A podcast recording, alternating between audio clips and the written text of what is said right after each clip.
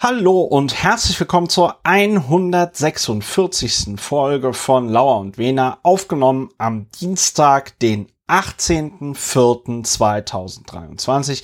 Lauer und Wena, Deutschlands bester Kernfusionspodcast und Podcast zur Bewältigung der Gesamtsituation.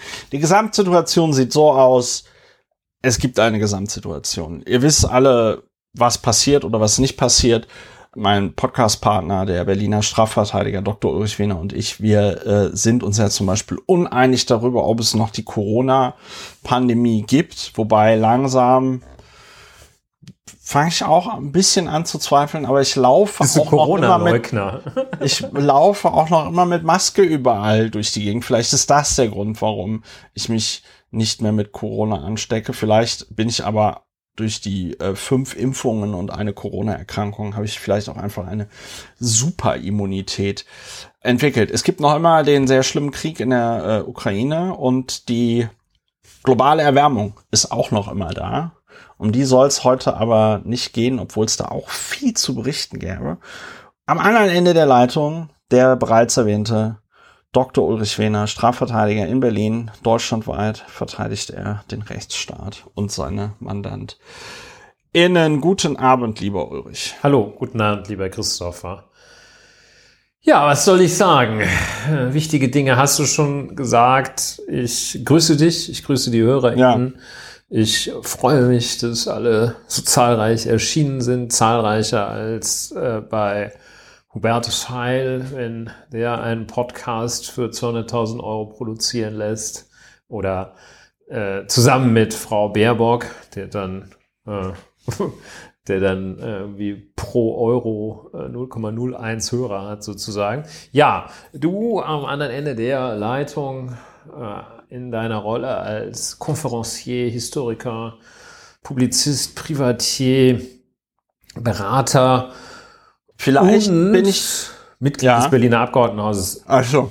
AD ja. und ins B. Und vielleicht noch etwas, noch ein weiteres ja, vielleicht, Einsatzgebiet. Vielleicht, vielleicht, vielleicht demnächst RBB-Intendant. Ne? Ist ja jetzt die Ausschreibung. Äh, man kann sich bis zum 30. April, äh, also zwölf Tage lang noch bewerben. Die Ausschreibung ist, die werden da viel Spaß haben. Ja, das Schöne ist, das muss man ja auch nur drei Monate oder drei Tage und drei Stunden machen. Dann hat ja, ja. man ja äh, eigentlich auch, nicht nur eigentlich, äh, hat man ja einigermaßen ausgesorgt. Geile Pensionsansprüche. Ich sag's, ich sag, ich sag auf jeden Fall, diese Ausschreibung, die sie hier auf der Webseite stehen haben, ist so schlecht formuliert, dass die ähm, sehr viel Spaß mit Klagen haben werden. Ja, apropos Medien, lass uns in Medias Res gehen. Ja, aber bevor wir in Medias Res gehen, lieber Ulrich, sagst du kurz noch, was wir hier machen bei Lauer und Wiener. Ja, Mensch.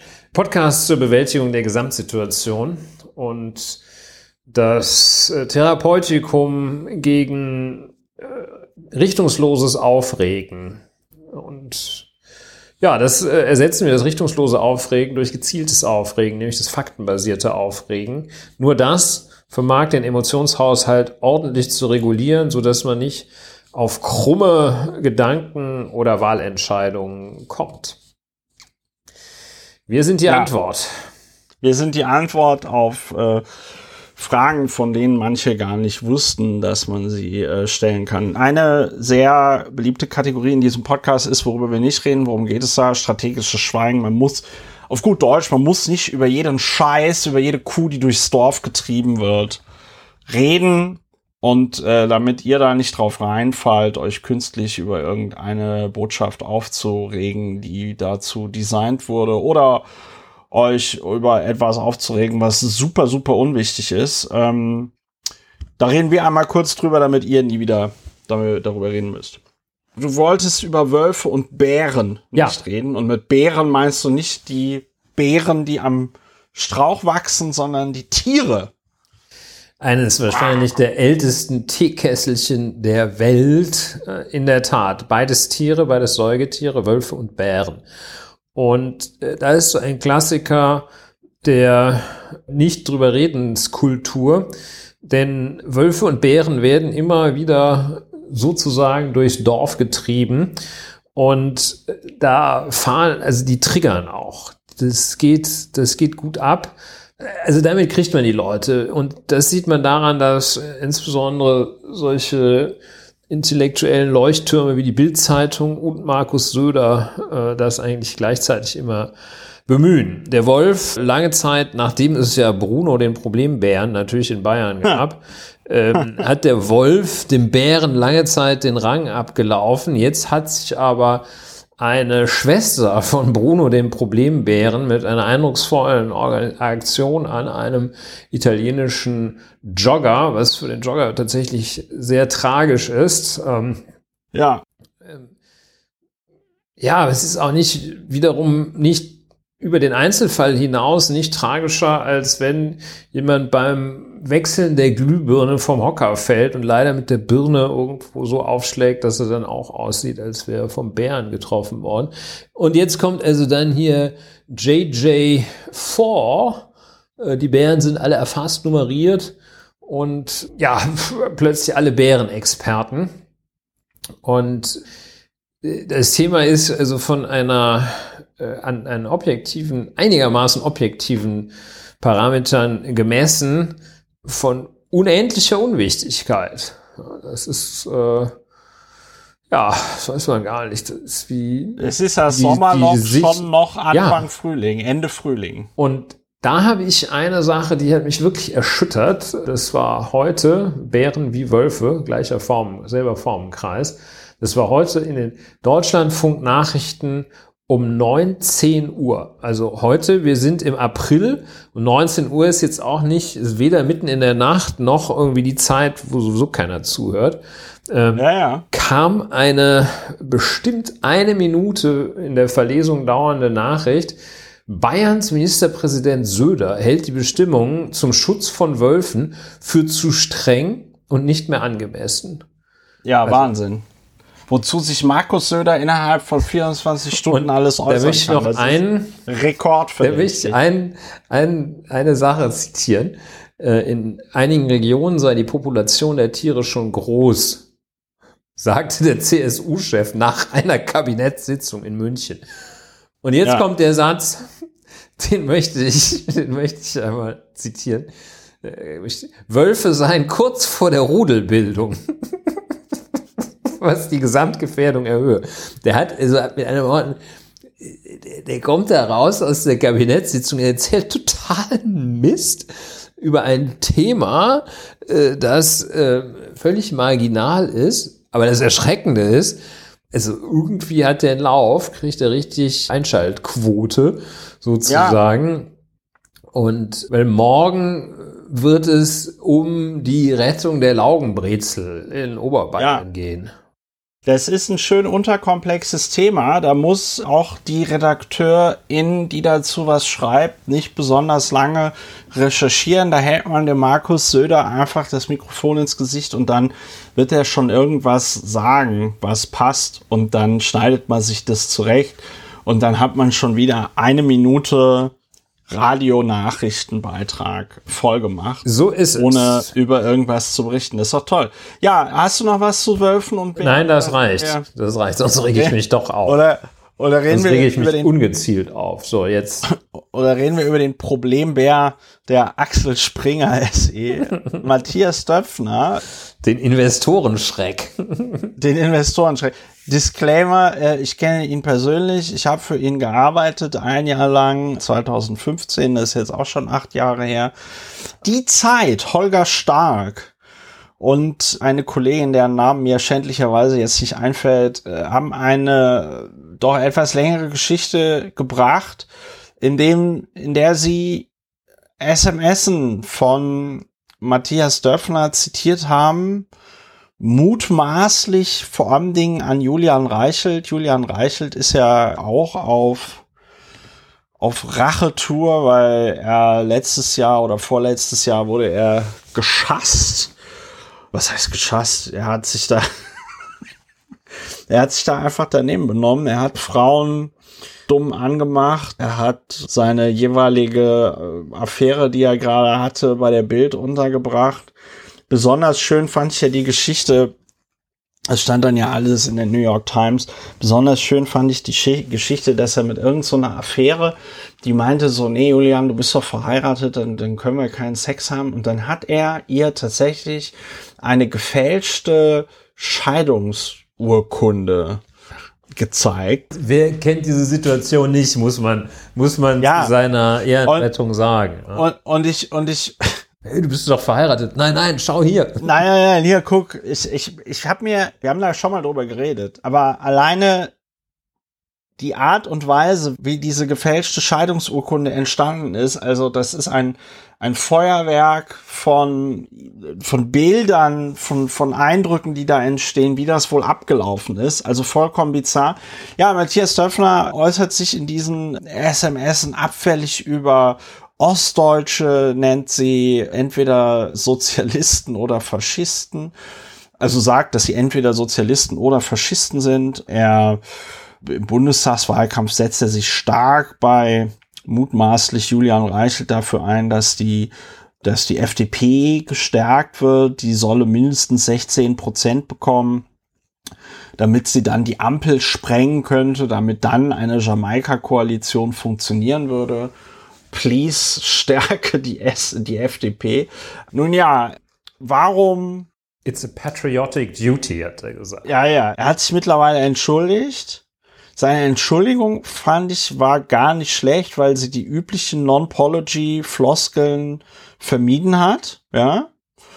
Am Ende gibt's dann aber Abzüge in der B-Note, weil sie sich so ein bisschen liest, ja, also, sorry, das war schon scheiße, aber das eigentliche Problem ist ja, dass diese privaten Nachrichten veröffentlicht worden sind. Nun ja, warum reden wir darüber nicht? Weil man wahrscheinlich schon vorher wissen konnte, wenn man das wollte, also Stefan Niggemeier hat ja zum Beispiel dann auch nochmal Kommentare dazu geschrieben auf Übermedien, ähm, was Matthias Döpfner in den vergangenen Jahren alles so von sich gegeben hat. Wenn man also seine Haltung äh, kennen wollte und was er vermutlich so im Verlag macht, dann hat man jetzt nicht diese SMS dafür gebraucht. Ja, das ist ein Grund, nicht drüber zu reden. Ein anderer Grund ist, dass äh, viele schon sehr, sehr vieles gesagt haben, sehr, sehr viele, sehr vieles gesagt haben. Äh, man muss dann auch irgendwann in der Tat in dem Sinne mal nicht drüber reden, weil man über Wichtigeres reden muss, und indem man jetzt so drüber redet, das geht so ein bisschen in die Richtung, die du genannt hast, dem, wenn man jetzt zu viel drüber redet, vermittelt man, vermittelt das den Eindruck, als sei man wirklich überrascht darüber.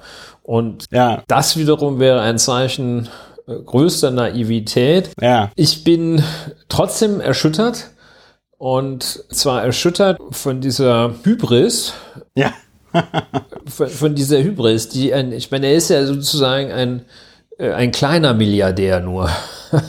ja, 1,2 und dann auch alles geschenkt, ne? Alles geschenkt und so. Und es hängt so ein bisschen am, ja, soll man sagen, an, ist nicht ganz frei von den anderen Einfluss von der Einflussnahme der anderen Gesellschafter und ja, verfügt natürlich irgendwo über Einfluss mit dem Medienkonzern Springer. Ja, sollte man vielleicht nicht ganz, es ist nicht ganz unwichtig, so, das sollen wir nicht so tun, aber er ist jetzt auch nicht irgendwie Top of the Pops. Und er ist nicht Rupert Murdoch. Er ist nicht Rupert Murdoch. Also ich finde das Erschreckende, wenn also auch schon ein, äh, nennen wir es mal, kleiner Milliardär, was ich leider nicht oder was ich nicht von oben herab sagen kann, aber ja. doch von unten betrachtet sieht man auch ungefähr die Größe. Also da möchte ich eigentlich gar nicht mir vorstellen, mit welcher Hybris und Vorstellung die anderen Billionaires und dann noch die, die, äh, die Multi-Billionaires, Multi die nicht nur so eine schäbige 1,2 ja. Milliarden Kiste da auf ihrem kostenlosen Girokonto haben, sondern ja. Ähm, ja, also möchte ich nicht wissen, was die sich vorstellen. Wenn der hier schon meint, dass er irgendwie durch paar SMS die FDP auf 16 Prozent hieven kann, dann möchte ich mir in der Tat nicht ausmalen, was Elon Musk glaubt, was er, was ja. er kann was Elon Musk glaubt, was er kann, sieht man ja täglich auf dem Kurznachrichtendienst Twitter. Die, die Zeit auf dieser Plattform nutzt er ja sehr gut dazu, der Welt zu zeigen, was für ein Vollidiot er ist. Und was andere Milliardäre so machen, sieht man ja jetzt im Moment sehr schön in den USA anhand dieser Geschichte zwischen diesem konservativen rechten Milliardär Harlan Crow, dessen, zu dessen Hobbys es gehört, Nazi-Memorabilia zu sammeln.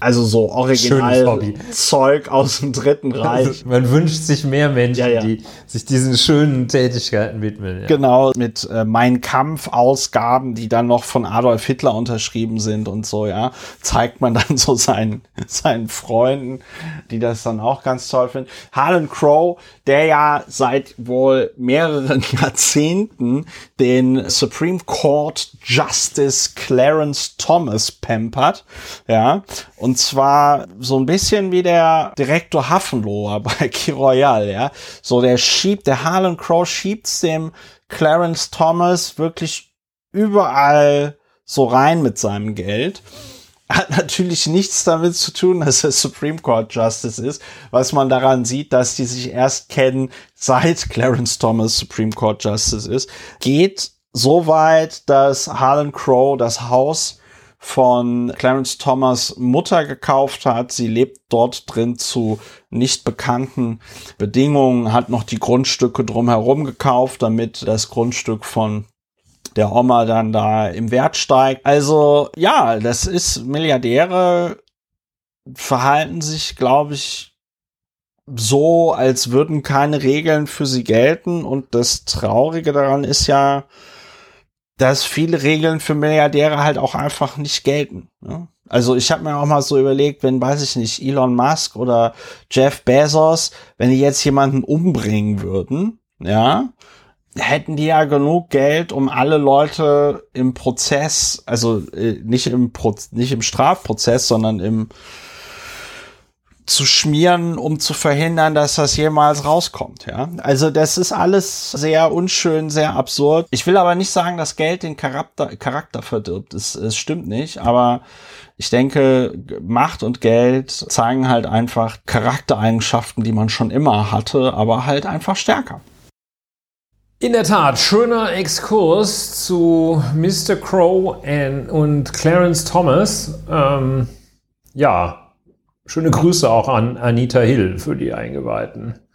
An, an wen? Anita Hill, das war die Person, die ihn bei seiner Nominierung als Richter am Supreme Court ihm arg zugesetzt hat. Und man meint, äh, viele Leute sind der Auffassung, die Belästigung des Clarence Thomas an seiner früheren Untergebenen Anita Hill seien deutlicher und besser nachgewiesen noch als die von Neil Gorsuch oder Gorsuch, äh, dem. Nee, du verwechselst doch jetzt Gorsuch mit Kavanaugh.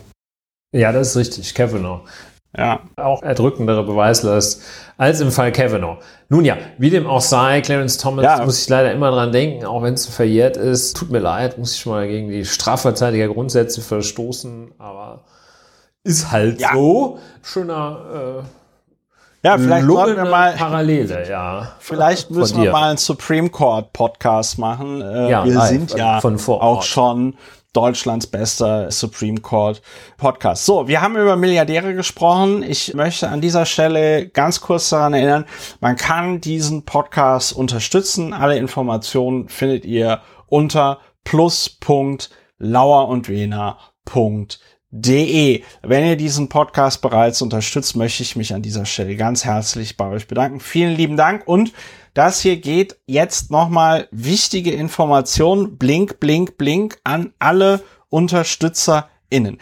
Ich habe gestern von meiner Bank, der Fidor Bank, die Nachricht bekommen, dass sie zum 4.7.2023, also in knapp zwei Monaten, den Geschäftsbetrieb einstellt. Das bedeutet, ihr müsst eure Daueraufträge ändern.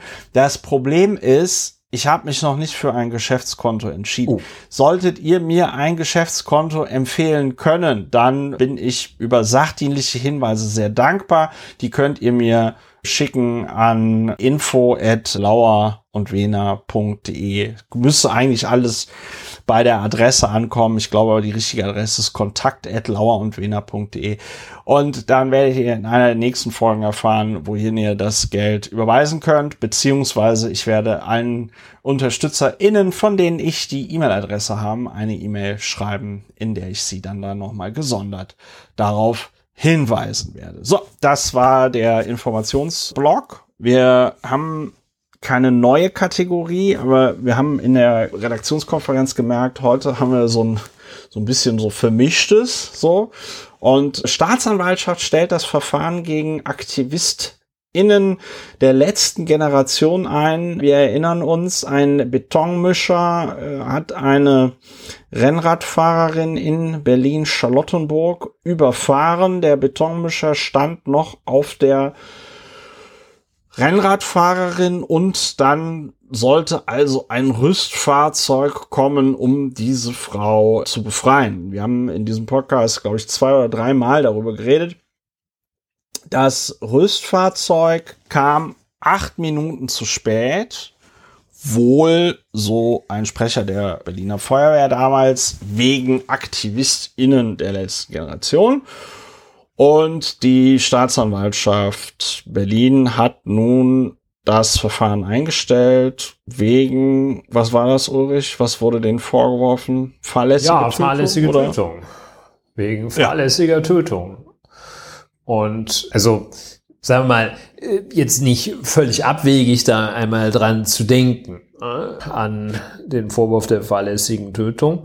Und äh, das ist eben, man braucht eine pflichtwidrige Handlung, ein pflichtwidriges Tun oder Unterlassen und dass ein Todeserfolg, wie man so schön äh, juristisch sagt, den Erfolg des Todes herbeiführt und das muss auch vorhersehbar sein. Wir haben uns mit diesen Fragen der Abgrenzung zwischen Vorsatz und Fahrlässigkeit einmal etwas ausführlicher befasst, glaube ich jedenfalls, oder da kann man es ganz gut sehen im Zusammenhang äh, mit illegalen Straßenrennen und der ja. Frage, ist das ein vorsätzliches Tötungsdelikt, gar Mord, wenn man mit 180 auf eine Innenstadtkreuzung zubrettert, äh, oder ist es immer noch fahrlässige Tötung? Also man kann da jetzt äh, durchaus dran denken und das mal prüfen. Und dann hat die Staatsanwaltschaft gesagt, ja, nee, da ist, ja, nee, hat die gesagt, wie immer, ja, nee. ja, nee, äh, ja, nee, also, immer. Äh, und, kannst du nichts ähm, machen, ne? die haben äh, festgestellt, okay, dieser Protest hat die Ankunft der Notärztin um drei und die eines Rüstwagens der Feuerwehr um acht Minuten verzögert. Aber diese Verzögerung und das Verhalten, das die Verzögerung bewirkt hatte, dieses Verhalten ist nicht ursächlich, nicht kausal für den späteren Tod der Frau geworden. Ja, also alles ganz sauber, so dass man jetzt weitere, also ist sozusagen auf der ersten Stufe, ist schon ziemlich erster Klasse ausgeschlossen. Man hätte es auch noch so ein bisschen zweiter und dritter Klasse ausschließen können, dass man sagt, ja, man weiß nicht genau, aber es gibt ja auch noch sogenannte Reserveursachen, überholende Kausalität, pflichtwidriges Verhalten von Autofahrern, die da keine Rettungsgasse gebildet haben und so weiter. Nein, nein, hier wurde gesagt, das äh, war jetzt also ein, ein so schwerer, tragischer Unfall, da konnte man nichts mehr machen. Es sieht so aus, als hätte die Berliner Staatsanwaltschaft da wirklich ganz gut gearbeitet. Auch nochmal gesagt hier, dass von die, der Notärztin angeordnete Herunterfahren des Betonmischers, das sei geboten gewesen. Also die, dass die nicht auf den Rüstwagen gewartet hat, das sei ja. auch medizinisch geboten gewesen. Und dann hat also die Rechtsmedizin auch noch festgestellt, dass durch keine, äh, jedenfalls menschenmögliche Maßnahme das Leben der äh, verunfallten Radfahrerin hätte gerettet werden können. So, das Ganze hat seine spezielle Bedeutung, wie ich finde, durch die enorme Vorverurteilung, die es gab und die Stimmen, also ganz, ganz weit aus dem Fenster gelehnt die Berliner Feuerwehr, die also durch ihren Sprecher, dessen Namen ich erfolgreich aus meinem Gedächtnis gestrichen habe, ja, schon gesagt hat, hier, diese jungen Leute, die haben das also so gut wie auf dem Gewissen, das Leben dieser Radfahrerin. Ich gehe davon aus, dass die, inzwischen, die vormaligen Beschuldigten, dass es jetzt auch nicht so ganz einfach war, seit Oktober Nö. da so ein Strafverfahren Nö. wegen eines nicht Pille-Palle-Vorwurfs zu haben und wegen eines Vorwurfs, der jetzt anders als äh, zum Beispiel Widerstand gegen Vollstreckungsbeamte oder Nötigung jetzt auch sich so Aktivisten nicht an den Gürtel heften. Wie gesagt, also das war schon, als es damals im Oktober geschah, waren massive Zweifel geboten und mussten Ausdruck finden. Wir haben denen ein bisschen Ausdruck verliehen. Massive Zweifel ja. daran, äh, dass hier seitens der Aktivistin eine schwere Straftat begangen worden wäre. Das ja. hat die Öffentlichkeit nur in Teilen so gesehen. Und ja. da haben sich einige also wirklich sehr, sehr, sehr übel übelst aus dem Fenster, aus dem Fenster gelehnt. Ne? Also. War das denn, ich hatte das jetzt auch so verstanden, dass die AktivistInnen von der letzten Generation das sich gar nicht auf die Straße geklebt hatten, sondern äh, auf irgendeinem Autobahnschild standen oder irgendwie sowas? Hast du das? Ja, das, ich glaube in der Tat, die hatten sich irgendwie so abge, abge, äh, ja, irgendwie abgeseilt. Nee, weil was ich daran interessant fand, war, dass dieser Stau dann also im Grunde genommen dadurch zustande kam, dass die Polizei dann diese Aktivisten da irgendwie runtergeholt hat und gar nicht dadurch, dass sie sich auf die Straße geklebt haben. Ja, ich habe auch noch mal nachgeschaut, dieser Sprecher der, ähm, der Berliner Feuerwehr, Rolf Erbe, äh, der hat den Begriff, den ich eigentlich auch erfolgreich aus meinem Gedächtnis eliminiert hatte, der hatte gesagt, Zitat, eine recht relevante Zeit im Stau gestanden. Ja. Und da ist es also, muss man so sagen, da gibt es nur ein Prädikat, das ist dämlich von recht relevant, also so relativ absolut und äh, ähnliche, äh, ähnliche Schöpfungen gehen in dieser Kategorie die hatten so aus recht relevante Zeit. Und dann haben die so richtig abgeledert. Ich glaube, die Gewerkschaft der Polizei wollte ein Verbot der Protestgruppe letzte Generation, ja. was schon wieder irgendwie ganz witzig ist äh, eigentlich. Und äh, also all diese Fragen, äh, die jetzt entschieden worden sind, hat damals ein bestimmter Vertreter eines bestimmten Spektrums aus einem bestimmten Spektrum nicht gestellt und alle haben da so richtig abgeledert oder viele haben da so richtig abgeledert und gesagt, so, ah, hier, die, die Mörder. Ähm, so, deshalb muss das mal erwähnt werden, dass das jetzt auch geklärt ist. Ja. Und zwar tatsächlich erster Klasse geklärt. Ne? Man muss, man muss fairerweise auch sagen an der Stelle, dass sogar die DPA eine Meldung dazu gemacht hat, sodass das doch eine relativ hohe Verbreitung fand. Ja, also Berliner Staatsanwaltschaft stellt Verfahren gegen AktivistInnen der letzten Generation ein, zumindest in dem Punkt. Ich glaube, gegen die läuft noch immer ein Verfahren wegen Nötigung oder irgendwie so. Ja, und wohl Widerstand ist gegen Vollstreckungsbeamte, weil wahrscheinlich die sich da beim Abseilen. äh, ja, es wäre ja, es wäre ja auch, es wäre ja auch zu einfach, wenn man einfach die Klimagesetze zu deren Einhaltung man sich verpflichtet hat, wenn man sich einfach an die halten würde. Ne? Wäre zu einfach. Jo. Ja.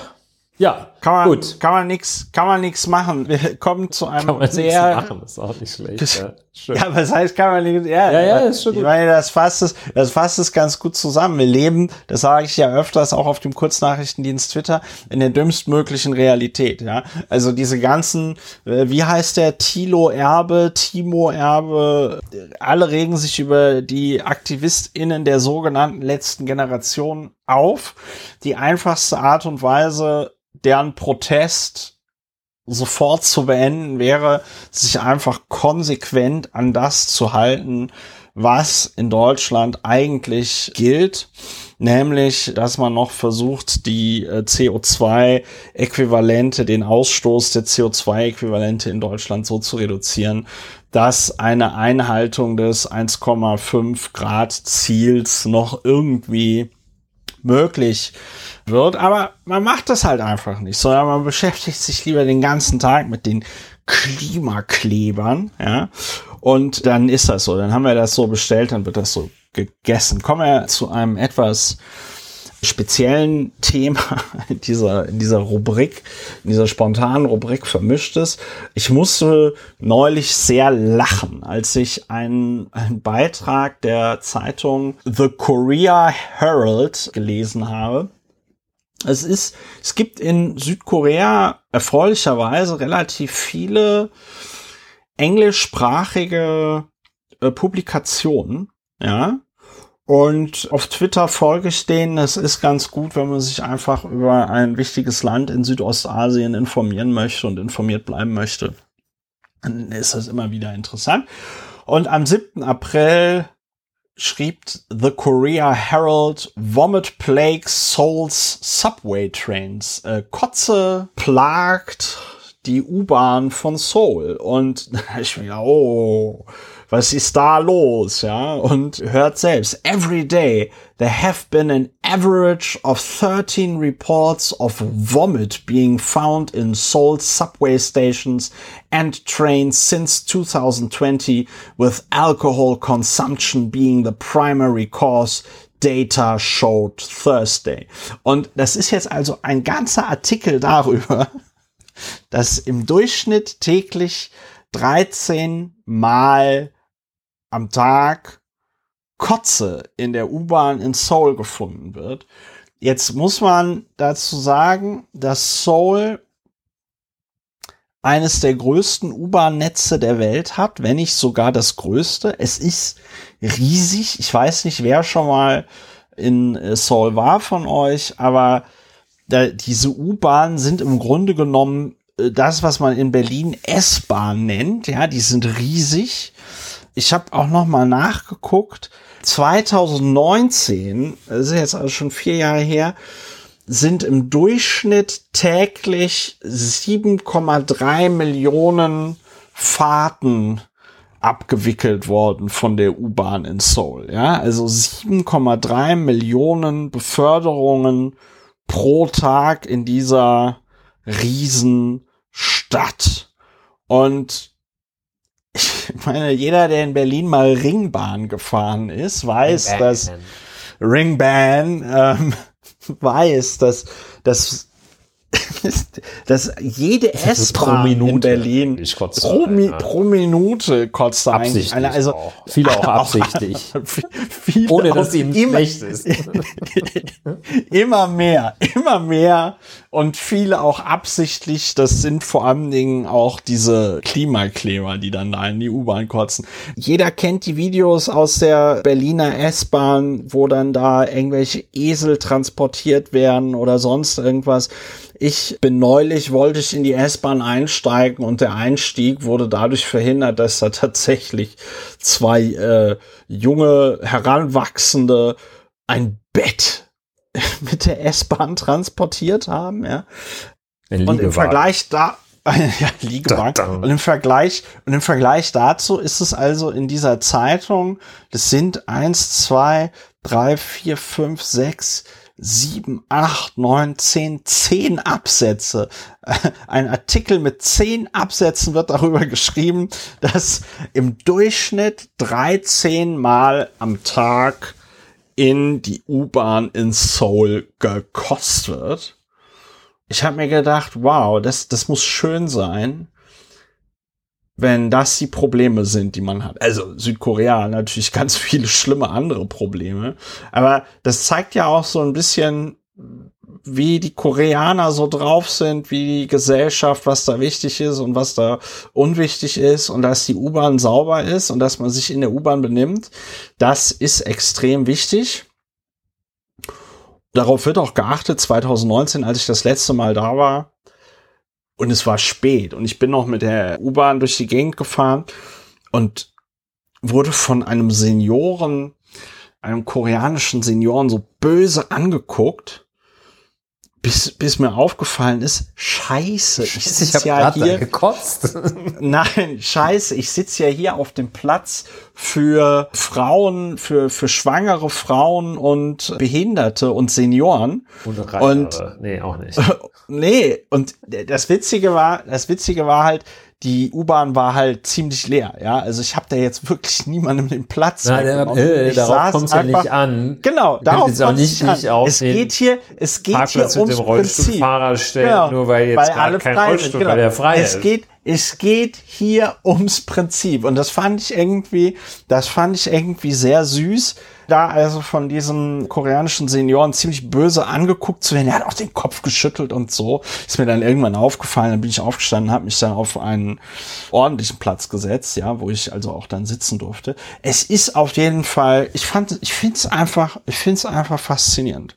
Ja, dazu kann ich äh, vielleicht noch kurz äh, Folgendes sagen. Das äh, Thema U-Bahn in Seoul war bislang nicht so weit oben bei mir, aber es hat jetzt wirklich viele, viele Plätze gut gemacht. Und Aufsteiger der Woche in den Charts. Wenn man bei Google mal einfach sich Bilder von U-Bahn Seoul eingibt, also wenn man U-Bahn Seoul eingibt und die Bilder sieht, da sieht man also vor allem äh, diese, die Karten des U-Bahn-Netzes. Das ist wirklich ja. ganz fantastisch dicht dicht, dicht. Ja. Da können die hier in Berlin so viel überflüssige Parallel-U- und S-Bahn bauen äh, wie bislang. Das wird nicht mehr so schön dicht. Äh, schön auch die Aufnahmen äh, von Zügen innen, wo der Boden so glänzt. Äh, ja, ja, zwar, das ist das, so, so, wo man sich so aber auch aus, ja, ja. Und man sich so denkt, Mensch, wenn dir immer den Kaugummi versehentlich aus dem Mund fällt, dann hebst du halt auf und isst weiter. Dann sehr schön äh, Bilder, wo es so ein neues Design gibt, ja. so, so äh, auf so, so Klebefolien angebracht. Ja. Da sieht es aus, als würden, hätte man die Füße im Wasser. Also traumhaft ja. schön. Ähm, ja. ein, ein gutes Thema, ja. Ach so, mehr und jetzt jetzt jetzt, wo du ins Reden kommst und eine andere Gesellschaft die Fotos sehe, muss ich noch, muss ich noch zwei, drei Schwenke erzählen. Also, die, die, was halt wirklich genial war, ich war ja zum ersten Mal 2008 in Seoul. Und das Haus verliert nichts. Ich hatte also noch meine Seoul Metro-Karte von 2008. Hm. Und bin 2019 mit dieser Soul Metro Karte von 2008 an den Automaten gegangen und siehe da, es waren noch immer 1200 Won drauf. Ja, das war jetzt nicht viel. Das ist, glaube ich, noch eine Fahrt gewesen oder so. Also, das fand ich schon bemerkenswert, dass du also eine elf Jahre alte Fahrkarte, die du vor elf Jahren das letzte Mal aufgeladen hattest, noch immer benutzen konntest.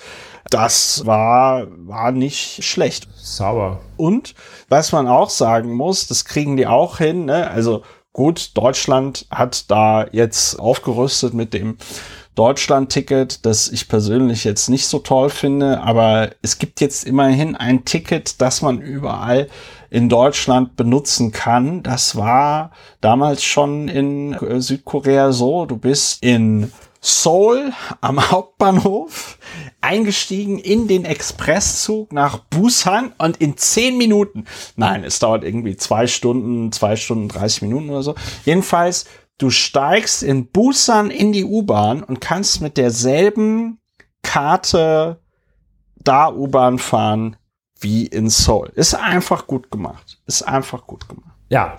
Ja. Also also innerhalb der Zeit, in der ansonsten man zum Beispiel am Frankfurter Flughafen noch Massen von Koreanern an diesen Automaten stehen sieht und äh, die in ihrem Wörterbuch nachschauen, was heißt ja. denn eigentlich Wabe?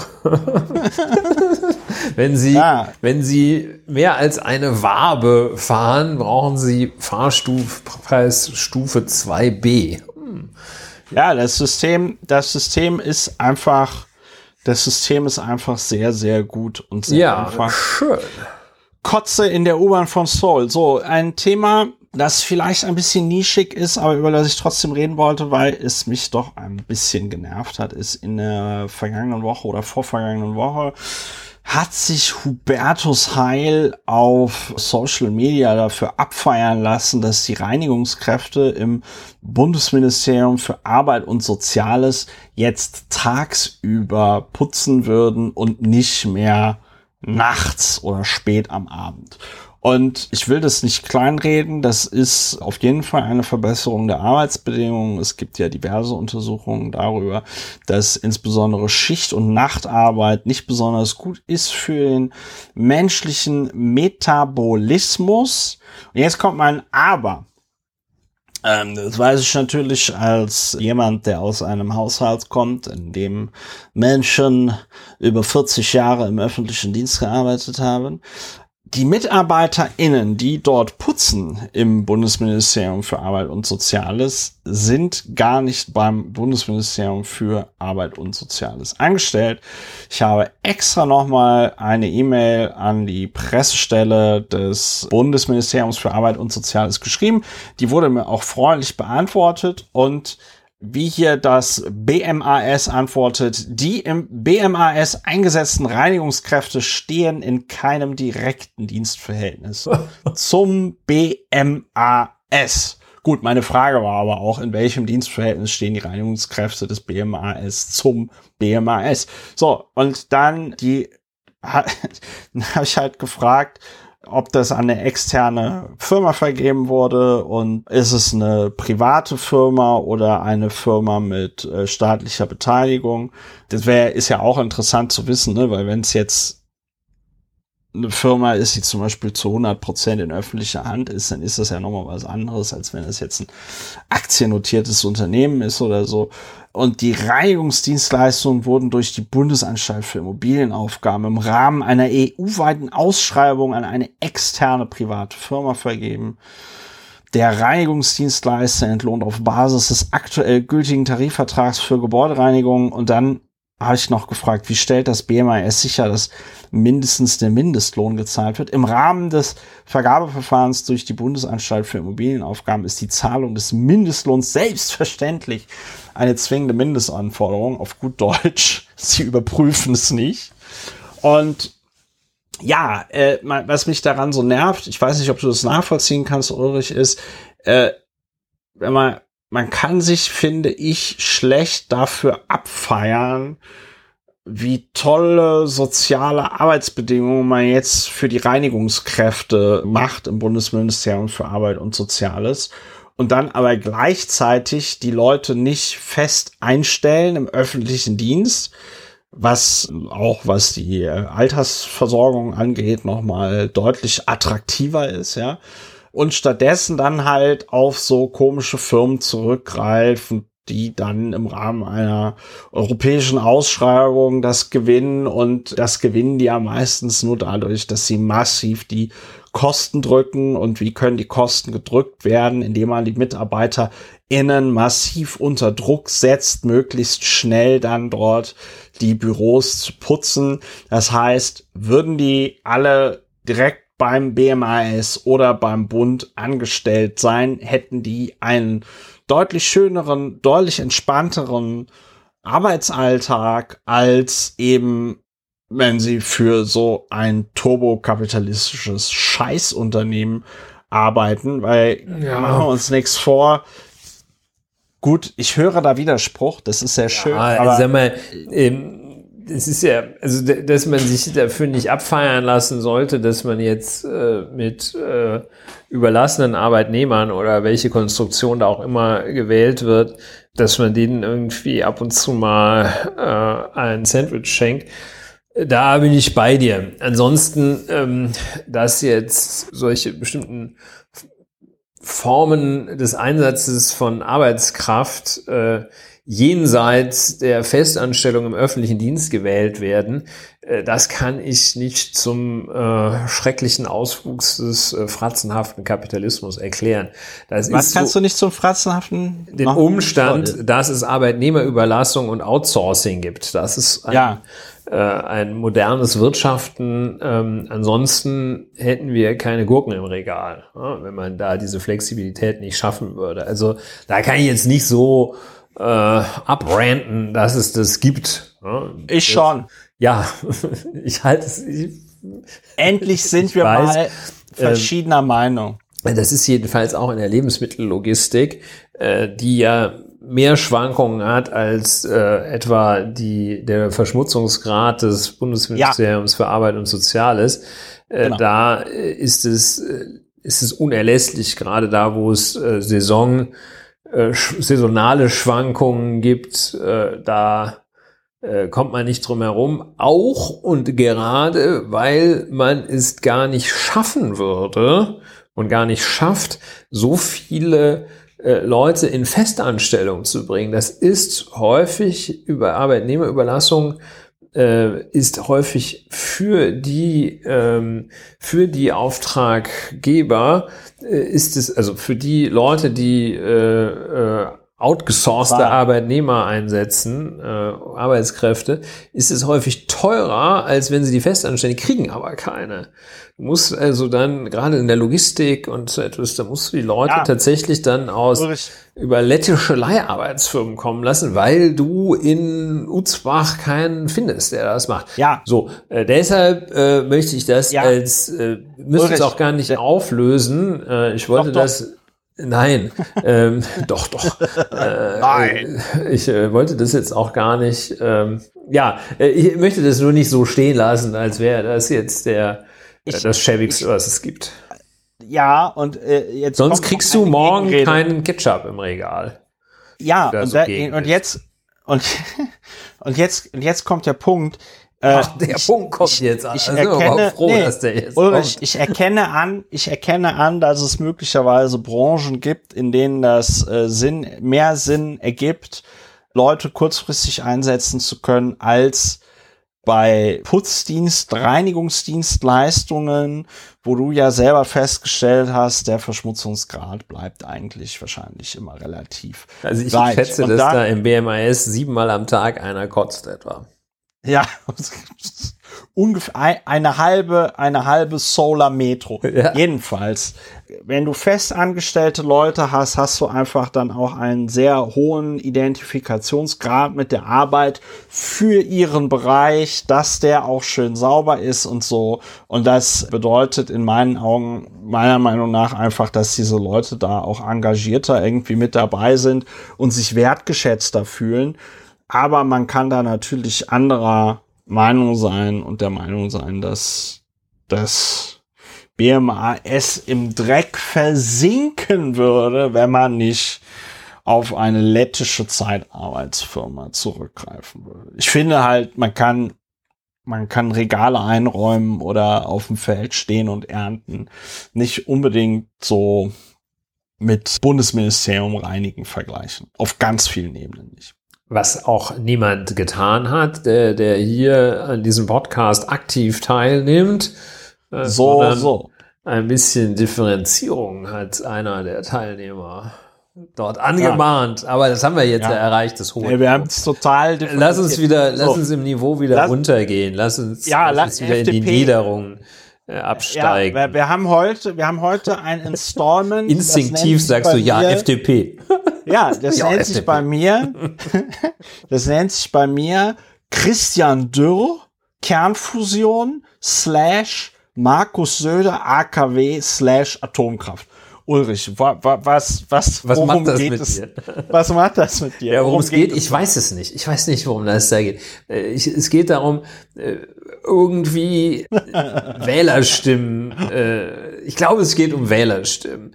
Und ja. nachdem der vereinfachend gesagt, der Ausstieg aus der Atomenergie seit kurz nach Fukushima Gesetzeskraft hat, kommen also insbesondere in den letzten eins bis fünf Tagen vor der endgültigen Abschaltung äh, der letzten drei Atomreaktoren kommen also die absoluten Schlaubi-Schlümpfe aus äh, ihrem Schlumpfdorf. Ja und erheben warnend ihre Tatzen und sagen, mm, das könnte jetzt aber knapp werden. Wie so richtige Problembären. Ja, also die Problembären tatzen äh, und sagen, ah, nee, mach das lieber nicht. Also so dieses, mach lieber nicht das, was, äh, was ist das, seit Jahren Gesetzeslage ist, äh, nur um dann in the very unlikely event, dass äh, irgendwann mal jemand sagt, ach hätten wir doch, zu sagen, ja, ich habe doch, ich hab's doch gesagt. Ich so, hab doch. Das gesagt. ist so ein bisschen dieses dieses Kinderspiel. Dann kommt äh, Markus Söder, ja, der äh, Schonung aus der Schonung und der, da muss man noch ein bisschen zurückgehen, unmittelbar nach Fukushima gesagt hat, das muss, das muss schneller gehen mit der Abschaltung der Atomkraftwerke. Ja, ich kriege einen Halt. Mit Rücktritt, mit Rücktritt hat er gedroht. Der hat 2013. Was ist eine Drohung, ja. Hat der, der, der hat 2013 hat er sich auf Twitter dafür abgefeiert, dass er ja der Erste gewesen sei, der damals dann ISA 1 direkt abgeschaltet hat und so, ja. Also, und jetzt ist Markus Söder dem Magus aufgefallen. Ja, nachdem er ja also auch kurz mal für und gegen Corona-Maßnahmen, Verschärfungen war. Also, ja. ja, also er oszilliert sich da durch die Gegend und schreibt, die Abschaltung der Kernkraftwerke also der Kernkraftwerke ja. ist ein schwerer Fehler. Das ja. wird, das wird Deutschland nachhaltig schaden. Der Bund ja. weigert sich, die süddeutsche Energieversorgung ernst zu nehmen.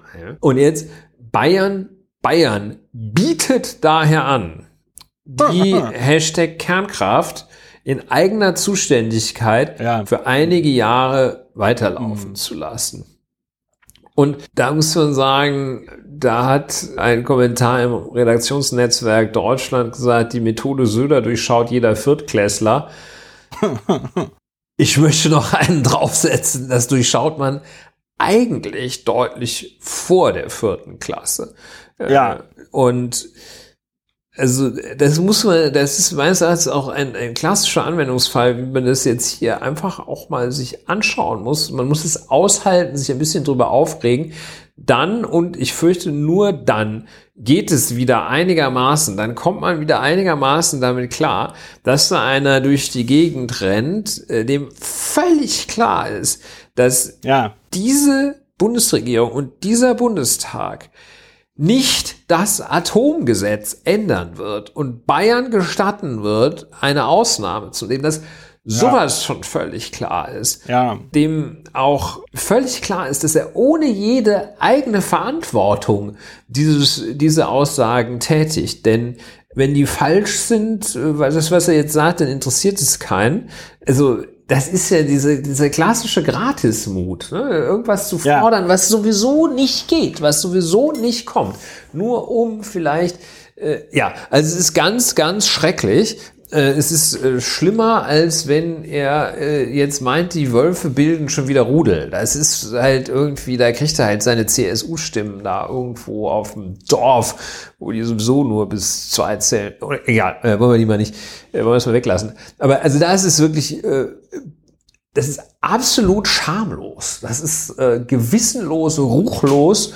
Und die Frage ist, es, es, es, ja, äh, du hattest gerade irgendwie einen Vorschlag auf den Lippen, was man da, was man jetzt Ach machen so. kann. Nee, nee, ich wollte, ich fassungslos. Wollte, ja, äh, also erstens, zu sein. Äh, Ma der Markus, da sind wir uns total einig, ist einfach so scheinheilig, dass ich mich schon über diesen Kommentar im Redaktionsnetzwerk Deutschland, da bin ich ja positiv überrascht, dass es wenigstens einige benannt haben. Ich gehe hier an der Stelle aber mit den Medien hart ins Gericht, denn dass die hier Söder schlägt vor, Atomkraftwerke in Eigenregie zu machen, das war eine Meldung, da wurde das irgendwie als seriöse als seriöser Vorschlag irgendwie dargestellt, ja. Dann setzte Friedrich Merz dem Ganzen noch eins drauf, indem er sagte, ja, er hält das für diskussionswürdig. Gut, gute Idee. Ja, er, er findet das diskussionswürdig. Da war das noch eine Nachricht, wo ich einfach sagen muss, ey, liebe Medien, wenn man sich so ein bisschen einfach damit äh, mit dem Thema beschäftigt und damit beschäftigt, was in Deutschland Gesetzeslage ist, und auch damit beschäftigt, ja, was Markus Söder dazu in den vergangenen Jahren gesagt hat, dann ist es einfach unseriös, Markus Söder zu diesem Thema überhaupt noch zu Wort kommen zu lassen. Man muss man muss, man müsste, seriöserweise müsste man sagen, Herr Söder, bitte machen Sie sich nicht weiter zum Obst. Wir werden Ihre Äußerungen zu diesem Thema einfach nicht mehr ernst nehmen, weil sie nicht ernst zu nehmen sind. So, das wäre der richtige Umgang mit Markus Söder an dieser Stelle. Dann der Grund, warum Markus Söder das mit der Atomkraft sagt, ist halt, ist halt der, dass dem Magus der Arsch auf Grundeis geht, denn die Bayern hat nicht seine, seine Hausaufgaben gemacht. Ja, denn sieben, also das ist hier Bruttostromerzeugung in Bayern 2020 nach Energieträgern und da war Kernenergie 2020 noch bei 27,5 Prozent. Ja, und ich hatte aber auch andere Zahlen gesehen, wonach es noch irgendwie mehr war. Ich könnte mir vorstellen, da das ja hier Bayern ist, dass das, dass Bayern da ein bisschen mogelt. Ich habe hier, ja, da geben sie es nicht mehr in Prozent an die Füchse. Jedenfalls ähm, Wölfe. Die, die Wölfe. Die Wölfe. Jedenfalls, was Bayern jetzt natürlich droht, ist, weil die es auch verabsäumt haben, sich für den Ausbau von Stromtrassen einzusetzen, weil sie es verabsäumt haben, ordentliche erneuerbare Kapazitäten aufzubauen. Sollte es in Deutschland Stromzonen geben, ja, also im Moment haben wir ja beim Handel von Strom ist, ist Deutschland eine Zone, und es gibt ja die Überlegung zu sagen, äh, man teilt es halt so in der Mitte und äh, macht dann eine norddeutsche und eine süddeutsche Zone. Äh, einfach aus dem Grund, weil in Norddeutschland, insbesondere wenn der Wind stark bläst, halt sehr viel, sehr günstiger Strom produziert wird, der dann aber einfach nicht verkauft werden kann, weil die Kapazitäten fehlen, den Strom über ordentliche Leitungen durch die Gegend zu transportieren. So, Söder geht da einfach der Arsch auf Grundeis, weil er und die CSU da ihre Hausaufgaben nicht gemacht haben und es wäre schön gewesen, wenn in der gesamten Berichterstattung über diesen Quatsch irgendjemand mal darauf hingewiesen hätte ja. hätte, hätte fahren. Man muss auch darauf hinweisen, dass das Thema äh, Atomkraft äh, und das äh, Unterthema äh, Fortbetrieb beziehungsweise Stilllegung der letzten Atomkraftwerke ähm, eine Komplexität hat, die mehr als zwei Aspekte umfasst, aber Markus Söder beschränkt sich darauf, äh, im Übrigen äh, da äh, letztlich auch äh, Herr, Herr Lindner äh, et al. beschränken sich darauf, exakt zwei Argumente zu nehmen äh, und äh, alle anderen Argumente auszublenden. Ja. Nämlich die zwei Argumente sind äh, momentan, also auch welche so Sachen immer, jetzt momentan, wo Energie so knapp ist, ja, äh, gut, es ist jetzt nicht gerade ein neues Ergebnis, dass es ein knappes Gut ist, aber jedenfalls diese zwei Elemente äh, aktuell äh, so ein bisschen äh, Schwierigkeiten mit äh, Energie und dann äh, ist die Produktion von äh, verbrennt man jedenfalls stößt nicht unmittelbar CO2 aus und dann sagen die, ja ist doch super und das ist also wirklich ja das ist ja, irgendwo in der Grundschule ist das äh, Niveau ja erreicht ja ne? also ja. In ja. den bayerischen Grundschulen, die so wahnsinnig toll sind, wahrscheinlich noch deutlich vor der vierten Klasse. Ja. So, und jetzt. Äh, In den Berliner man, Grundschulen Mitte der vierten Klasse. Mit, mit, vor, kurz vor dem Abitur. Abitur. Oh. Ähm, oder da, wo man den Unterschied zwischen äh, vorne und hinten lernt, ja. So, und wenn man jetzt glaubt, dass es nicht mehr dümmer geht als Markus Söder, dann kommt, äh, dann kommt Christian Dürr der Fraktionsvorsitzende der FDP-Fraktion im Deutschen Bundestag um die Ecke und hat einen brillanten, hat eine brillante Idee. Ich zitiere hier aus einer DPA-Meldung. Die Liberalen schlagen vor, nach dem Atomaus in Deutschland Kernfusion zur Energiegewinnung um einzusetzen. Anders als bei Kernspaltung in Atomkraftwerken würden hier nur minimale Mengen Radioaktivität freigesetzt. Die SPD hält dagegen. So, Was macht das mit dir als Technikhistoriker? So, was macht das mit, wie fühlst du dich? So, jetzt wird er hier zitiert. Ich will, dass Deutschland einer der ersten, ich will, dass in Deutschland einer der ersten Kernfusionsreaktoren entsteht. Dazu sollten wir den Einsatz der Kernfusion entbürokratisieren. wir sollten einen eigenen Rechtsrahmen für Kernfusion schaffen, ein Kernfusionsgesetz. Die Kernfusionsfeld derzeit Steuerlich unter das Atomrecht, obwohl überhaupt keine hochradioaktiven Abfälle entstehen. Ob das erste Kernfusionskraftwerk aber in 10 oder 20 Jahren äh, entstehe, lasse sich nicht absehen. so, und da muss man tatsächlich sagen, das ist, das habe ich auf dem Kurznachrichtendienst Twitter mit der Verbullshittung der Politik, aber auch der öffentlichen Sphäre bezeichnet. Was Christian Dürr hier macht, ist, er verbullshittet einfach die gesamte Debatte. Es gibt ja im Englischen auch dieses schöne Flooding the Zone with Shit, ja. Er schlägt einfach irgendwas vor, was irgendwie cool klingt, wo er ganz genau weiß, dass es jetzt im Moment absolut überhaupt gar nichts bringt, ja. Und man muss hier an dieser Stelle auch wirklich mit der DPA schimpfen, dass man so eine, dass man da so eine Meldung draus gemacht hat. Dann wird da noch Saskia Esken zitiert und dann wird das so nebeneinander gestellt. Saskia Esken sagt, wer jetzt den Eindruck vermittelt, dass mit dieser Technologie in absehbarer Zeit ein verlässlicher Beitrag zu unserer Energieversorgung geleistet werden kann, der streut den Menschen Sand in die Augen. Und das ist richtig. Das ist eine richtige Aussage. Und jetzt wird aber Christian Dürr mit seinem lass es, lass uns doch Kernfusion machen, neben Saskia Esken gestellt und das wird dann so dargestellt, als sei das so eine Meinungsverschiedenheit oder so. Und es ist, und es ist wirklich, ich meine, ich habe es hier in diesem Podcast schon mal gesagt, ich habe es auch extra nochmal nachgeguckt. Das erste Patent für den Kernfusionsreaktor wurde, oder für einen Kernfusionsreaktor wurde 1946 in Großbritannien erteilt. Seriös geforscht wird an dem Ganzen so ungefähr seit 1951, als ein Astrophysiker das Konzept des äh, sogenannten Stellerators vorgeschlagen hat, was ein ähm, Kernfusionsreaktor ist, der das Plasma durch Permanentmagneten schleust. Das ist das nicht mehr favorisierte, das ist die nicht mehr favorisierte Art, das Plasma durch, durch den Reaktor äh, zu lenken. Ähm, man verfolgt da das in der Sowjetunion entwickelte Tokamak.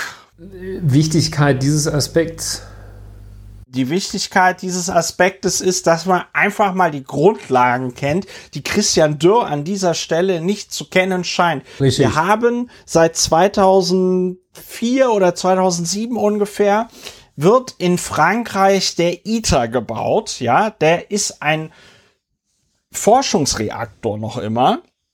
Ja, wo man versucht, ob es mit dieser Größe von Reaktor schon möglich ist, eine Kernfusionsreaktion hinzubekommen, die mehr Energie erzeugt, als sie verbraucht. Das ist aber nicht klar, weil da noch immer einige Dinge auch experimentell geklärt werden müssen. Jetzt haben die irgendwie festgestellt, dass, also erst letztes Jahr oder vorletztes Jahr haben die festgestellt, dass da irgendwelche Teile, die sie bestellt haben, nicht passgenau waren. Jetzt verzögert sich die Fertigstellung bis 2035. Vielleicht hätte Herr Dürr, dass dieses, dass man da, dass das Ziel ist, dass es mehr Energie produziert, als man reinsteckt, auch noch nicht so richtig verstanden. Ich glaube, Christian Dürr hat zum Thema Fusionsreaktor exakt gar nichts verstanden. Der hat sich, und das ist das Bittere, nicht mal die Mühe gemacht, sich die Wikipedia-Seite anzugucken von Fusionskraft und sich mal wenigstens da das durchzulegen. Der hat noch nicht mal dem Praktikanten oder der Praktikantin gesagt, hör mal, schreib mir mal auf einer Seite den Wikipedia-Artikel zusammen. Der hat nicht mal ChatGPT gefragt. Ja, selbst ChatGPT wäre wahrscheinlich wunderbar in der Lage, einem zu erklären, was ja, das Problem ähm, mit Fusionsenergie ist. Genau. Ja, ja. Ich sehe, dich interessiert es nicht so ganz. Ja, doch, nee, nee. Ich, es einfach, ich bin da völlig dabei. Es, ja. Mich regt es einfach auf. Es ist unfassbar. Es ist unfassbar, dass dieser Mann ernsthaft Fraktionsvorsitzender einer Regierungsfraktion einer G8-Nation ist. Ja, wie kann man, wie kann man so einen Bullshit erzählen und gleichzeitig noch ernst genommen werden wollen. Es ist mir ein komplettes Rätsel. Also es ist, es ist wirklich der komplette Wahnsinn. Ja, es, es ist, ist hm? es ist unseriös, es ist unredlich und es ist einfach nur irgendein Scheiß erzählen, damit man so, der hätte genauso gut vorschlagen können, äh, ich möchte, dass äh, Deutschland das erste Land wird, das Strom mit durch eine Katze erzeugt, auf deren Rücken ein Butterbrot mit Marmelade äh, gezackert ist. Und wenn man das dann hinschmeißt, die Katze landet immer auf ihren Füßen, das Butterbrot landet immer auf der Marmeladenseite und dann rotiert die Katze so schnell, dass man dadurch dann Energie erzeugen kann. Fein, ja, das ist jetzt wirklich, falls es noch nicht klar geworden ist, ähm, ich, äh, also ich bin da, ich bin da völlig bei dir. Äh, äh, das mit der Kernfusion habe ich nur teilweise nicht verstanden. Will ich aber auch heute noch nicht verstehen. der, der weitere Gedanke dabei, äh, den ich habe, ist zum einen, da sind die sogenannten bürgerlichen Parteien rechts von der Mitte sind auf diesem Feld gerissener. Das haben wir, oder das ist jedenfalls ja. mein Eindruck. Das haben wir häufiger schon mal, schon mal thematisiert. Ne? Ich glaube tatsächlich, dass sich deutlich mehr PolitikerInnen aus dem Spektrum es trauen, solche, ja. solche Marketing-Stunts hinzulegen. Ja. Ne? Das ist so, das ist so, ja. so trauen, so dieses mit ja. dem Besten, wer erinnert sich nicht an die Nutella-Werbung, in der es hieß, ja. mit dem Besten aus einem Drittel Liter Teil entrahmter Milch. Wo du sagst, ey, fuck you. Ähm, Seid ihr bescheuert? Nee, der Christian Lindner setzt sich ja auch in Talkshows und sagt, es ist ja nicht Volker Wissing, der die Klimaziele nicht einhält, sondern es sind die Bürgerinnen und Bürger, die das mit ihren Autos nicht einhalten. Das so, so sind die drauf. So sind die das drauf. Das in den USA das ist ja auch, ja, so, einmal weiß man sich gar nicht, was man sich wünschen sollte, dass da äh, diese gewissenlosen Techniken auch äh, von anderen, in anderen Politikbereichen angewendet werden. Eher nicht. So der Umstand aber, dass äh, solche gewissenlosen Techniken angewendet werden, solche ruchlosen Techniken, der ist meines Erachtens darauf zurückzuführen, dass äh, da äh, Politik als äh, Wettbewerb von Personen und nicht Wettbewerb von Ideen verstanden ja. wird. Das kann man ja auch nicht ernsthaft glauben, dass man mit, der, mit dem Hinweis auf die äh, Kernfusion irgendein aktuelles, irgendeiner aktuellen Herausforderung begegnen könnte. Äh, ja. Das kann man nicht ernst meinen. Das heißt dann im Umkehrschluss, ähm, das Interesse ist nicht an der Pro auf die Problemlösung gerichtet, sondern das ja. Interesse ist darauf gerichtet, immer die 5%-Hürde oder welche auch kommen. immer ins Fernsehen zu kommen. Ja, das ist wirklich bedauerlich und ich äh, fürchte, dass, eine, eine, dass es eine sehr, sehr große Überzeugungskraft hat, diese, ja. diese zwei, ja, ja. Äh, diese äh, zwei Punkte Argumentation. Ja, ja, ne? klar. Und, oder hier der, dann der, drei. Ne? Also, klar, der, ja, also die, ja, der Klaus Dieter, die ganzen Klaus Dieters, die den Robert Habeck eh scheiße finden und die Annalena Baerbock eh doof, ja, so, die sitzen zu Hause und sagen, hier, der Robert Habeck und die Saskia Esken, die wollen keine Kernfusion. Dabei könnten wir hier die ersten sein, die Kernfusionskraftwerke haben, ja. Und, und jetzt will die FDP das entbürokratisieren und jetzt, und die Grünen sind dagegen, die SPD auch. Das war ja wieder klar. Auch diese, diese, dieser Reservebetrieb, das ja, ist so, als würde man sich ja. so Streckbetrieb aber eben auch die äh, Reservehaltung gewissermaßen äh, ja. von äh, Atomkraftwerken. Das scheint mir, äh, also die, die Vorstellung scheint so zu sein, dass du sagst, oh, komm, schaffst du dir mal noch zwei Ziegen an, falls der Winter hart wird, die ja. ist schon irgendwie durchgefüttert. Ja, Und, ja, ja. Äh, ja, also äh, da muss man wirklich, äh, ja, ja, das ist, also ich finde es natürlich es ist ja auch, also ich, ich bin da sicherlich ein echt ganz gutes Beispiel, weil es ist für Leute mit der naturwissenschaftlichen äh, Bildung, äh, wie ich sie habe, ist es ausgesprochen schwierig bis unmöglich, ja. mir eine dezidierte Meinung und ein differenziertes ja. Bild zur ja. Atomkraft zu machen. Ja. Äh, ich bin einer, äh, wie so viele, die darauf, äh, der darauf angewiesen ist, dass sich da vernünftige Leute drum kümmern. Ja. Und äh, umso, umso empörter bin ich, wenn äh, Leute damit so fahrlässig umgehen und so, so äh, gewissenlos äh, damit umgehen. Und äh, die Argumente haben es wirklich sehr schwer, die Argumente gegen die Atomkraft. Und äh, da sehe ich auch Bedarf, dass man, äh, das hast du ja auch angesprochen in deiner Medienkritik, dass da nicht jeder, ähm, jeder Hans Günther da zitiert wird, der sich irgendwie einen Kernreaktor ja. in den Garten stellen möchte, ja. sondern das, äh, das muss anders gehen. Ja. Da muss aber auch äh, irgendwo meine ich, von zum Beispiel der Partei Die Grünen vielleicht doch mal auch ein bisschen die Offensive gesucht ja, werden. Ja, äh, also, statt ja. immer nur zu, ja, wir schaffen das schon und wir haben es ja auch jetzt im ja, letzten. Es ist ganz furchtbar. Die Gasspeicher ist, sind voll ist, und es ist, ach, es ist ganz furchtbar. also wir hätten es ja. auch gerne anders und es, es fehlt, Kohle es fehlt, muss man halt doch verbrennen. Es fehlt also, bei Bündnis 90 die Grünen halt jemand wie ich, der einerseits äh, technisch Ahnung von dem ganzen Scheiß hat, aber auch rhetorisch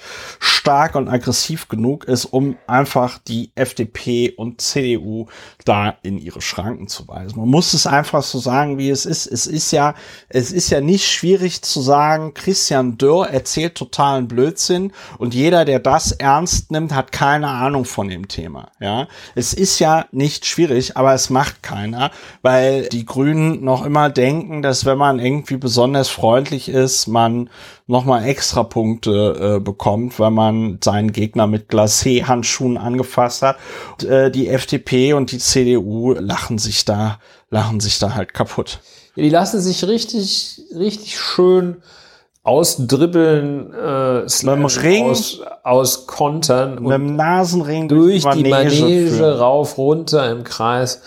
Ähm, also die sind, wirklich sehr, sehr in der Defensive, ja. äh, beziehungsweise ja, Defensive, äh, da kommt wirklich nichts. Da ne? kommt also das ist, das ist sehr, sehr bedauerlich. Äh, ich unterstreiche die von dir aufgestellte Forderung, dass du deutlich mehr Einfluss da erhältst. ja gut, ob ich das, Und, als, jetzt mal, ob ich das als ähm, RBB-Intendant dann kann, ist natürlich, ist natürlich eine Frage. Ne? Ja, dann rufst du, dann rufst du an äh, in deiner ich, Redaktion ich aber, sagst hier, ich möchte, dass die Grünen mindestens 16 Prozent. It's a patriotic den, duty. Ich schreibe, genau, ich schreibe denen so SMS, please please mach die FDP stärker. Kann man noch ab was und zu die, schreibst du mal noch für die wach? Grünen tun? nee, ich sag dir eins, wenn ich RBB-Intendant werde, dann kriegen alle erstmal so Burner-Phones mit so, mit so, mit so T9-Tastaturen, wo wir uns so ganz klassisch SMS schreiben und alle so Codenamen haben. Mein Codename wird Admiral Adonis und wenn dann das später auffliegt, sage ich, ja, Admiral Adonis, wer soll das sein? Ich schon mal jetzt nicht, ne? So. Und ich habe aber noch einen Aspekt äh, bei dieser Geschichte, den ich ganz kurz erwähnen möchte. Habe ja. ich bestimmt auch schon mal in einer der letzten Folgen gesagt, aber steter Tropfen hüllt ja, wie bekannt ist, den Stein.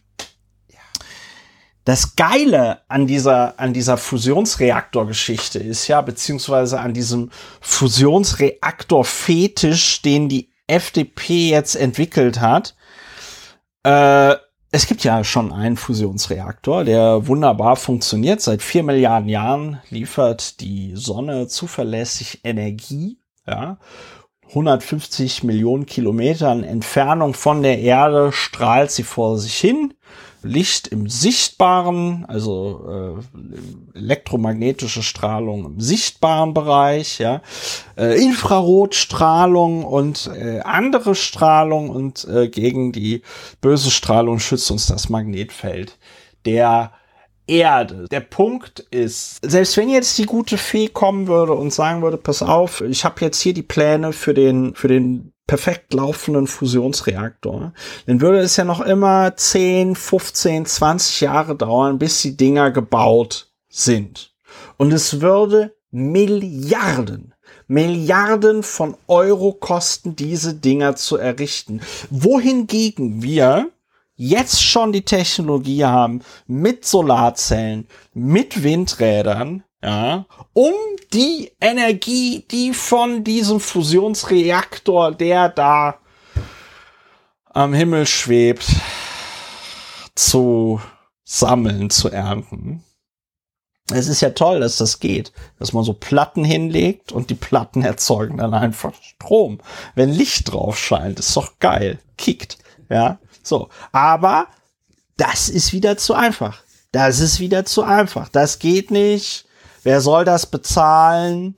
Auf einmal sind alle Haus- und Wohnungsbesitzer in Deutschland Alleinerziehende äh, Witwen, die also eine ganz magere Rente haben. Ganz schmale Rente, die Eigenheimbesitzer. Und all, alle auf einem, auf einem Berg wohnen und sich noch alleinerziehend um 50 Kinder kümmern müssen. Ganz hart von der Inflation getroffen worden sind. Also ganz, ganz schlimm, ganz schlimm. Ne? Also und das bisschen, was sie haben, das, das sauer, von dem sauer verdienten, nehmen sie das hart zusammengesparte Häuschen, ihr kleines Glück. Ja. Und, und das will ihn jetzt Robert, Robert Habeck. Habeck. wegnehmen. Das will und ihn sagt, Robert Habeck. Hier, ey, ab 2035 müsst ihr da moderne Heizungen einbauen. Nee. Ja. Ab 2035 werden da Fusionsreaktoren eingebaut. So, so ist es nämlich. So, so ist es nämlich. Sagt Herr Dürr. Sagt Herr Dürr. Äh. Es ist alles so bescheuert und so scheiße, ja. ich weiß überhaupt gar nicht.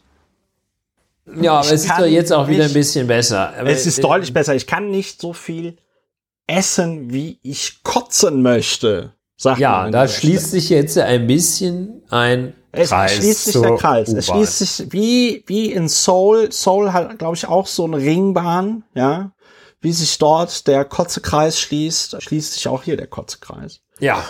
Das heißt, du willst nicht mehr über Arbeitsrichter und Zeiterfassung. Ja, das kann ich jetzt nicht mehr, weil ich so gut in Fahrt gelangt bin. Ja. Und äh, ich bin, du hast ja äh, gerade Kurt Tucholsky zitiert. Äh, ist ja auch, war ja auch Jurist, Kurt Tucholsky. Und ja. äh, ähm, weil ich jetzt gerade äh, angeblich stammt das Wort gar nicht von Kurt Tucholsky. Ich ist egal. Ist egal, ja, ist richtig egal. Aber jedenfalls, äh, der Gedanke ist richtig, Christopher kann nicht so viel essen, wie er eigentlich äh, kotzen möchte. Äh, und ja. Ich habe Christian Dürr übrigens eine E-Mail geschrieben, muss man fairerweise sagen, dass ich nicht gesagt habe, dass es für diesen Podcast ist. Und habe ihn äh, gefragt, woher er denn sein Wissen zum Thema Fusionskraft bezieht, weil ich nach seinen Statements nicht so ganz sicher bin, ob er da tatsächlich Ahnung hat. Er hat noch nicht geantwortet. Sollte das passieren, werde ich dich, lieber Ulrich, aber auch die Hörer innen dieses schönen Podcasts darüber informieren. Ja. Ich schätze allerdings, die Antwort wird, wenn sie denn kommt, äh, ernüchternd ausfallen. YouPorn. ja, ich habe alles, was ich über Kernfusion weiß, habe ich von YouPorn. ja, das wäre auch mal eine schöne Antwort. Ja, kommt, Können kommt wir ihm jedenfalls nicht nachweisen, dass es falsch ist. weil das Niveau, wie ja, ich zuverlässiger ich bin Quelle mir, ich bin mir von einem sicher, Freund, der YouPorn geguckt hat, weiß, bin, die berichten mir, genau das ich, über Kernfusion. Ich bin mir, ich bin mir total sicher, dass es auf, auf YouPorn mindestens ein Video gibt. Das schlauer ist als Christian in dem, in dem Kernfusion richtig erklärt wird. Richtige ja, Also wenn, wenn, wenn Christian Dürr gewollt hätte, hätte er das sich alles anschauen können. Aber ist, wir leben einfach in der dümmstmöglichen Realität. Es ist nicht mehr die Zeit, wo man tatsächlich mit Inhalten punktet, sondern einfach nur noch irgendeinen Scheiß in die Mit Welt. Taktik. Taktik. So, Ulrich, Taktik, dann mache ich, dann mache ich zu. Ne? Ja. Dann muss, dann muss äh, ich das jetzt noch abbinden, ne? Ja, äh, schön bind's ab, so, dann, dann ich muss, zurück. muss das noch abbinden. Ja, liebe HörerInnen, das war die 146. Folge von Lauer und Wena, aufgenommen am Dienstag, den 18.04.2023. Lauer und Wena, Deutschlands bester Kernfusionspodcast und Podcast zur Bewältigung der Gesamtsituation. Wenn euch das hier gefallen hat, unter plus.lauerundwena.de steht, wie ihr den Podcast unterstützen könnt. Wenn ihr für mich einen Tipp habt, was ein gutes Geschäftskonto ist, freue ich mich über eure Mail an kontakt@lauerundwener.de. Kommt gut durch die Restwoche, äh, werdet nicht verrückt und wahnsinnig angesichts des Irrsinns in der Welt. Und dann hören wir uns demnächst hoffentlich bald wieder bei Lauer und Wener. Macht es gut. Tschüss. Tschüss.